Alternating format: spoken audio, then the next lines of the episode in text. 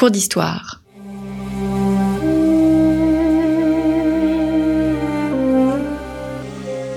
Une émission de la rédaction de Storia Voce.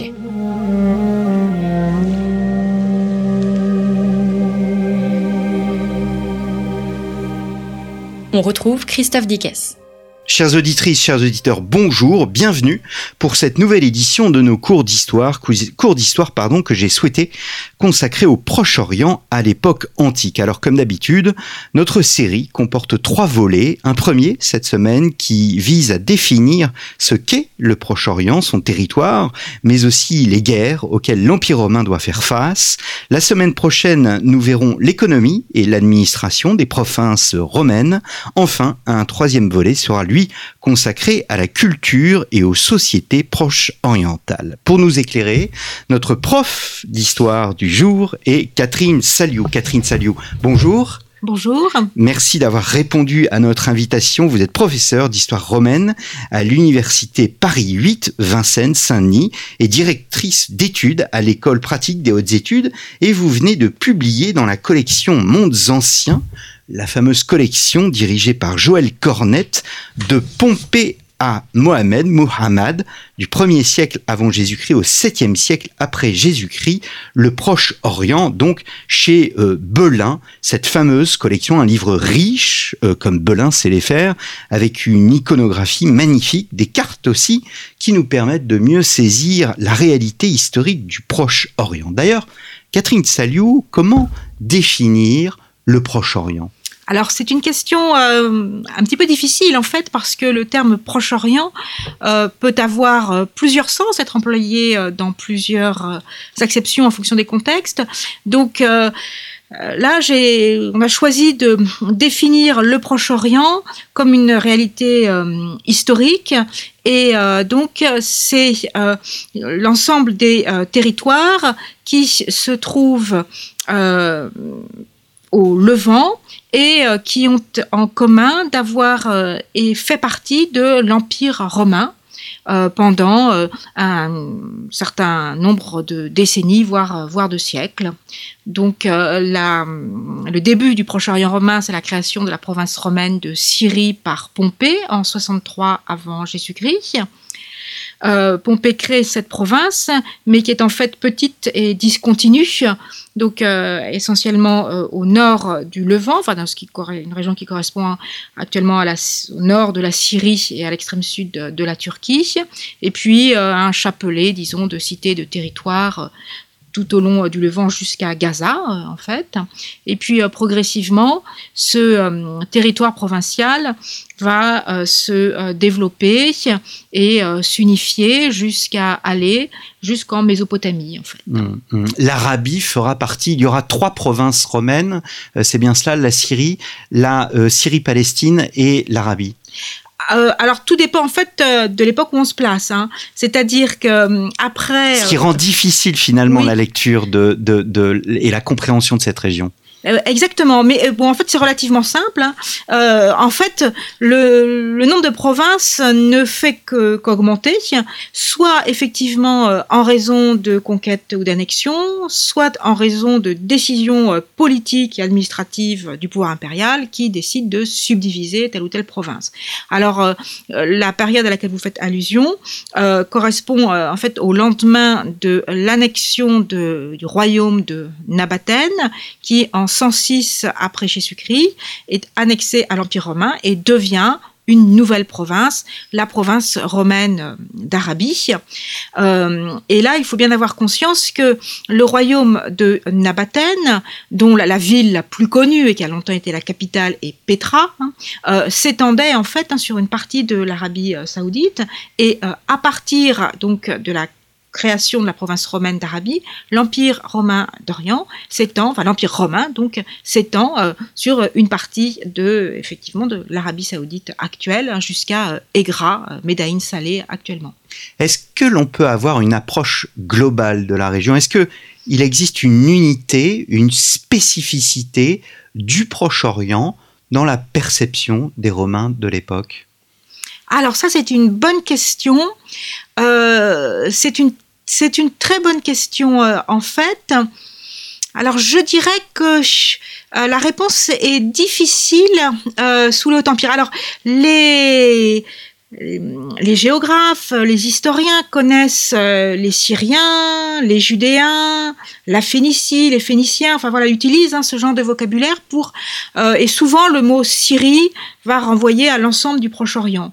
Mais en fait, c'est euh, à partir du début de l'Antiquité tardive, à partir du début du IVe siècle, que euh, dans le cadre d'une euh, réforme administrative générale qui concerne l'ensemble de l'Empire romain, les euh, provinces, les différentes provinces de l'Empire romain sont regroupées en vastes ensembles que l'on appelle les diocèses. Alors typiquement un faux ami, hein, puisque là, diocèse dessine vraiment une subdivision d'administration civile. Et c'est là que les provinces du Proche-Orient sont regroupées au sein du diocèse d'Orient, euh, capitale euh, Antioche euh, sur le Ronte. Et c'est là qu'on a vraiment une définition unitaire du Proche-Orient romain, c'est en fait le diocèse d'Orient. Alors en réalité c'est un tout petit peu plus compliqué que cela parce que pendant la plus grande partie du IVe siècle, l'Égypte fait partie du diocèse d'Orient, elle en est séparée à partir de la fin du IVe siècle pour former son propre diocèse. Et donc finalement, si vous voulez, le Proche-Orient romain comme unité parfaite, c'est le Proche-Orient du 5e siècle, en réalité, du 5e siècle après. Et c'est pour ça que, euh, que souvent les spécialistes du Proche-Orient sont aussi des spécialistes d'anxiété tardive, en fait, parce que c'est là où on est vraiment euh, chez nous, si vous voulez. Hmm. Pour le dire ça, pour le dire un peu, peut-être même trop simplement, parce que euh, voilà, mais on est plus spécialiste de la Judée, de la Palestine, on est spécialiste du Proche-Orient romain, là, il n'y a aucun, aucun problème, si vous voulez. Hmm. C'est intéressant parce que, en fait, notre perception, qui au fond est assez anachronique, euh, elle assimile d'abord le Proche-Orient peut-être à la question israélienne, euh, à la question palestinienne, et euh, notre vision, c'est qu'au fond, le Proche-Orient, c'est d'abord la Palestine à l'époque antique, dont la Judée, euh, c'est une vision qui est biaisée dans la mesure où vous évoquez par exemple Antioche comme étant un des grands centres de l'époque. Ah oui, alors là, euh, c'est aussi une question euh, intéressante. Donc, si vous voulez, la Judée et la Palestine, ça correspond donc au sud de cette région. Hein. Comment dire Bien évidemment, c'est extrêmement intéressant. Mais alors, la, la Judée, pendant plusieurs décennies, euh, est un royaume euh, allié et ami de Rome, donc indépendant c'est peut-être euh, un grand mot, mais est un royaume autonome, hein, qui reconnaît le pouvoir romain, mais qui est dirigé par ses propres rois, et donc notamment Hérode, hein, qui est un, très grand roi, le dernier des grands rois hellénistiques, si vous voulez. mais alors à propos de la, alors le, mot Palestine, euh, c'est en fait euh, un, mot qui renvoie euh, à l'ensemble philistin. Hein. Donc, si vous voulez, la Palestine, c'est le, territoire des Philistins. et c'est l'empereur Adrien qui, à la suite de la grande euh, guerre, euh, qui est en fait la grande révolte de, Bar Kossiba ou Bar Korba. Hein. au début du deuxième siècle. Au début du deuxième siècle après Jésus-Christ. Euh, alors, est-ce que c'est à la suite ou est-ce que c'est au contraire ce changement? Enfin, la, chronologie très précise peut être discutée, mais enfin, en tout cas, c'est à partir du règne d'Adrien que la, la province de Judée de, porte désormais le nom de Syrie Palestine, en fait. Voilà. Hmm. En même temps, il ne faut pas euh, considérer qu'il s'agisse nécessairement de la part euh, d'Adrien de euh, brimer en quelque sorte les Juifs de, de Judée, parce que de la part d'Adrien, ça peut être simplement la volonté de remettre au goût du jour une désignation ancienne qui renvoie à un passé ancien et par là même prestigieux de cette province, en fait. Hein. Hmm. Voilà. Alors justement, je voudrais revenir au commencement. Vous évoquiez la, la conquête de Pompée, 63-64 avant Jésus-Christ. Euh, est-ce que, euh, en fait, ces conquêtes se font au détriment d'un ancien empire que l'on a tendance à oublier, et pourtant, il était important, c'est l'empire séleucide? Oui, oui, oui, effectivement. Alors, l'empire séleucide est créé sur les décombres des conquêtes d'Alexandre. On peut même prendre les choses carrément dans l'ordre hein, pour être effectivement pédagogique, comme vous m'avez demandé de l'être. Hein. Donc, Alexandre le Grand a conquis l'empire perse. L'empire perse achéménide s'étendait sur un gigantesque territoire qui englobait euh, le Hein, les, plateaux, les, plateaux iraniens, qui englobaient l'ensemble du Proche-Orient, enfin donc qui allait jusqu'à la Méditerranée, qui englobait aussi l'Égypte. Euh, Alexandre le Grand s'empare de cet empire. Alexandre lui-même meurt à Babylone en 323 avant Jésus-Christ. Il n'a pas le temps réellement d'organiser quoi que ce soit. Et euh, ses, ses successeurs se partagent son empire et au terme un certain nombre de conflits. Hein. Euh, c'est le Cos premier créé donc euh, le royaume séleucide euh, qui s'étend dans, un, une première période hein, sur un très très vaste territoire qui va de la Méditerranée, bah, à nouveau jusqu'au plateau iranien en fait. Hein. c'est vraiment domaine gigantesque, mais qui n'englobe pas l'Égypte, puisque euh, l'Égypte, c'est le cœur du royaume euh, lagide, hein, du royaume ptolémaïque, créé justement enfin, par un concurrent de Séleucos, hmm. pour le dire rapidement. Alors, ce euh, vaste empire s'effrite progressivement, et à partir du deuxième siècle avant Jésus-Christ, il est en, but, si on peut dire, à la puissance romaine, ce qui euh, contribue d'autant plus à son euh, effritement. Euh, et donc, si vous voulez, à l'ouest, les Séleucides sont au contact et en conflit avec les Romains. Euh, à l'Est, ils sont au contact et en conflit avec un nouveau pouvoir qui est euh, l'Empire Parthe. L'Empire Parthe qui se crée en fait euh, et qui se développe aux dépens de l'Empire séleucide à l'Est jusqu'en Mésopotamie.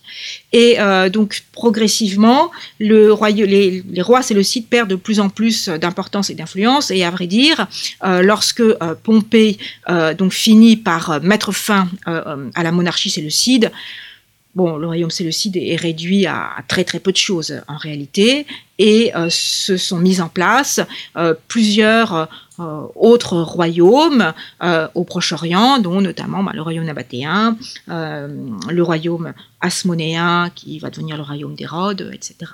Hmm. Donc en fait une véritable mosaïque hein, de peuples, de royaumes, de cités. Alors il y a aussi des, des, ensembles, des communautés très réduites, si vous voulez, hein, mais qui sont euh, autonomes en fait. Hmm. Et euh, les Romains vont euh, unifier cet ensemble très disparate en quelque sorte. Hmm. Alors en réalisant cette unification, ils vont devoir faire face à une nouvelle conflictualité, celle de l'Empire parthe. Rome, au même titre par exemple qu'il doit consolider sa frontière avec le monde germanique, doit asseoir sa domination sur la région? Oui, alors il faut distinguer euh, l'Empire parthe et l'Empire perse. Donc jusque, vers 224, euh, l'adversaire euh, à l'est de l'Empire romain, c'est effectivement l'Empire parthe. Alors l'Empire romain, comme on le sait, n'a pas de limite sauf tactique. Mais alors, du point de vue des Parthes, s'il y a une limite, c'est le Frat. Hein, ça, c'est très clair du point de vue euh, des Parthes. Le, Frat est au Proche-Orient, ce que le Rhin est, est, euh, à l'Occident on pourrait dire pratiquement la même chose en effet. C'est à la fois une limite, mais c'est aussi euh, et surtout, enfin, une route, puisqu'on circule hein, sur le comme euh, on circule sur le Rhin. Et euh, alors, euh, l'Empire parthe est un empire organisé de façon assez souple, et il y a donc toute une série de royaumes, de, de populations, d'États, si vous voulez, hein, d'importance très diverse, qui se situent aux confins de l'Empire parthe et de l'Empire romain, hein, et qui jouent le rôle, un rôle de, glacis, si vous voulez, des deux côtés. Alors, euh, et d'autre part, euh, donc les, relations avec l'Empire parthe sont souvent conflictuelles, mais pas toujours, si vous voulez, hein, et elles n'empêchent en rien le développement de relations commerciales, par exemple. Hein. c'est la, grande époque de, Palmyre, hein, fin du 1er siècle avant et deuxième siècle, enfin, du 1er siècle après plutôt, et deuxième siècle après Jésus-Christ. On y reviendra la semaine prochaine sur Palmyre. En revanche, à partir de 224, il y a un changement de dynastie et un changement donc à la tête tête de l'Empire parthe et la dynastie qui arrive au pouvoir, la dynastie sassanide, revendique, elle, directement l'héritage de la Perse achéménide. Et alors, eux, ils voient, ils voient les choses de façon très très différente voilà, l'empire perse achéménide allait jusqu'à la Méditerranée et euh, bon, donc on peut envisager de revendiquer cet héritage euh, à nouveau. Ce qui fait que euh, au IIIe siècle, il y a un certain nombre de d'invasions en fait du Proche-Orient romain par les armées perses, puisque donc cet empire a repris le, nom de, Perse en fait, hein. et donc il y a le Proche-Orient romain est envahi euh, à plusieurs reprises par euh, les Perses et il y a vraiment des, moments de grande difficulté euh, militaire pour les, Romains pendant cette période, donc au IIIe siècle après Jésus-Christ. Hmm. Alors vous avez évoqué tout à l'heure la révolte de Bar Kokhba. Est-ce que une des particularités de la région, c'est que certes, elle doit faire face aux menaces extérieures, mais elle doit aussi faire face à des éléments déstabilisateurs à l'intérieur, et notamment la question du judaïsme, qui va être réglée, comme chacun sait, par la destruction du temple de Jérusalem en 70. Ah, écoutez, moi je dirais l'inverse. Hein. Euh, je dirais vraiment l'inverse. C'est-à-dire que euh, quand on dit judaïsme, il faut vraiment se méfier parce que spontanément, on pense au judaïsme moderne, contemporain tel qu'on le connaît. En fait, le, judaïsme moderne euh, apparaît, commence à se former hein, le, euh, à part, dans notre période, dans le courant de l'Antiquité, dans, le cours de l'Antiquité, en particulier dans l'Antiquité tardive, et ce qu'on appelle le judaïsme rabbinique, c'est un phénomène typiquement de l'Empire romain, si vous hmm. voulez. Euh, voilà, donc, euh, euh, donc je, je, ne dirais pas du tout que la... Alors, c'est plus compliqué que ça. C'est-à-dire que... c'est l'Empire romain qui a, en quelque sorte, été un catalyseur du judaïsme, c'est ce que vous voulez dire? C'est-à-dire que euh, le judaïsme se transforme profondément pendant, pendant notre période. Euh, donc, euh, jusqu'en 70 après Jésus-Christ, enfin c'est effectivement une date extrêmement importante, en simplifiant un petit peu, mais bon, c'est vrai, on peut dire le centre du judaïsme a un, centre qui est Jérusalem, qui est le temple.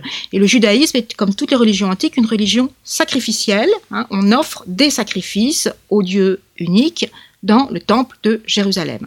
Alors, ce qui, différencie le judaïsme des autres euh, religions, c'est précisément son caractère monothéiste, alors que l'Antiquité est très généralement polythéiste, c'est-à-dire que on révère ses propres dieux, on a ses cultes favoris, mais on admet très bien que d'autres personnes ont d'autres cultes, d'autres dieux, et on peut changer, etc. Euh, là, dans le judaïsme, effectivement, on honore un seul Dieu. Euh, et ce Dieu, on l'honore en principe dans un seul temple. Alors, euh, bon, sachant que en réalité, euh, les, Asmonéens, donc à partir du deuxième siècle avant Jésus-Christ, ont fait de, gros efforts pour faire en sorte qu'effectivement il n'y ait qu'un seul temple. Hein. C'est le début donc de la relation euh, conflictuelle et de la distinction des Samaritains et des Juifs, puisque les hmm. Samaritains ont leur propre euh, sanctuaire sur le mont euh, Garizim. C'est Hérode d'ailleurs qui fait reconstruire le temple. Voilà. Alors donc le temple existe. Hérode le le fait reconstruire si vous voulez, mais c'est-à-dire il l'embellit, il le restaure, mais euh, comment dire, le, temple fonctionnait déjà, enfin le temple hmm. fonctionne au moment où, Hérode arrive au pouvoir. Mais effectivement, euh, Hérode euh, embellit considérablement le temple. Alors, sur ces entrefaites, donc, Hérode meurt. Euh, après euh, un moment de, de, flottement, hein, si vous voulez, la, euh, la Judée est provincialisée et les Juifs de Judée hein, se révoltent contre le pouvoir romain. À partir de 66 après Jésus-Christ, on se trouve sous le règne de Néron Et un des éléments catalyseurs de cette révolte, c'est tout simplement la pression fiscale et des conflits sociaux, en fait. Hein. Et puis, il y a effectivement un certain nombre de, de, de, maladresse euh, très grave de la part du pouvoir romain et de ses représentants qui ne comprennent pas ce que c'est que, que ce monothéisme, euh, voilà, qui ne comprennent pas euh, pourquoi euh, on ne peut pas placer deux statues d'empereurs dans le temple de Jérusalem, alors que bon, on le fait euh, traditionnellement dans beaucoup de mais pourquoi pas Jérusalem Bon voilà, mystère. Bref, donc un certain nombre euh, de, de, de de, la part du pouvoir romain, la pression fiscale, euh, un climat social euh, disons euh, complexes, euh, et puis euh, des mouvements euh, messianistes. Le euh, judaïsme est euh, divisé hum, par différents courants, si vous voulez, hein. et donc cette révolte éclate.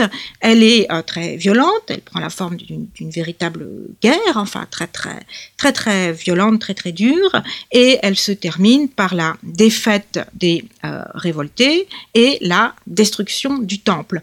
Or, comme le sacrifice ne peut avoir lieu que dans le temple, la destruction du temple fait que le judaïsme cesse d'être une religion sacrificielle. Ça, c'est fondamental pour la définition de ce que c'est qu'une religion. Hein. Euh, et à partir de là, les synagogues existent déjà. Alors, le mot synagogue signifie lieu de réunion, enfin réunion, et donc lieu de réunion. Hein. Euh, il y a des synagogues euh, avant la destruction du temple, un peu partout euh, dans le monde romain. Il y en a même une au moins une à Jérusalem, certainement plusieurs. Mais les synagogues sont simplement des lieux de réunion un peu comparables à des lieux, des locaux associatifs, si vous voulez. Hein.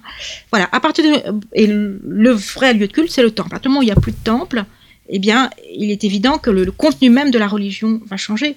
Vous comprenez la, la, mmh. la nature même de la, cette religion va changer et la synagogue comme lieu de réunion va devenir un lieu de plus en plus important qui va est, est véritablement un lieu proprement religieux. Mmh.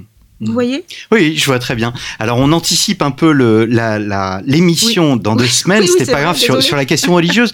Peut-être euh, au-delà de, des, des, questions de guerre, au-delà des, euh, de, de, cette question de, voilà de, de, cette force euh, centrifuge ou centripète, euh, je voudrais terminer, euh, mais peut-être de manière plus courte, sur le siècle de Justinien. Vous montrez bien dans votre livre que, bon, on parle du siècle de Louis XIV, on parle d'Alexandre, mais il y a un siècle de Justinien, et ce siècle de Justinien est très important pour le Proche-Orient. Oui, en effet. Alors, Justinien règne de 527 à 565 après Jésus-Christ. Donc, son règne est très long. Euh, et, euh, son règne est extrêmement euh, brillant, euh, au moins dans la première partie, puisque à partir de 542, il y a une peste. Ah oui, euh, c'est un sujet d'actualité. En fait, hein, il, y a, une peste très, qui, une épidémie de peste hein, qui se répand et qui va euh, effectivement causer de, graves problèmes euh, dans l'ensemble de, l'empire. Donc, euh, pendant cette période, le Proche-Orient est donc euh, une région euh, frontalière au contact de la Perse. Justinien attache une très grande importance à la défense de l'Empire, hein, réorganise les défenses de l'Empire, elle attache une très grande importance au Proche-Orient. De plus, bon, le Proche-Orient, c'est là qu'effectivement se trouve Jérusalem, en effet, et Jérusalem, c'est une ville qui est importante, pas seulement pour les juifs, mais aussi pour les chrétiens. Voilà. Et donc, euh, c'est au Proche-Orient que se trouve la Terre Sainte. Voilà. Et, euh, donc, et, donc, pour euh, les empereurs euh, donc de l'Antiquité tardive, qui réside à Constantinople, eh bien, le Proche-Orient est aussi extrêmement important pour cette raison religieuse, si vous mmh. voulez. Voilà.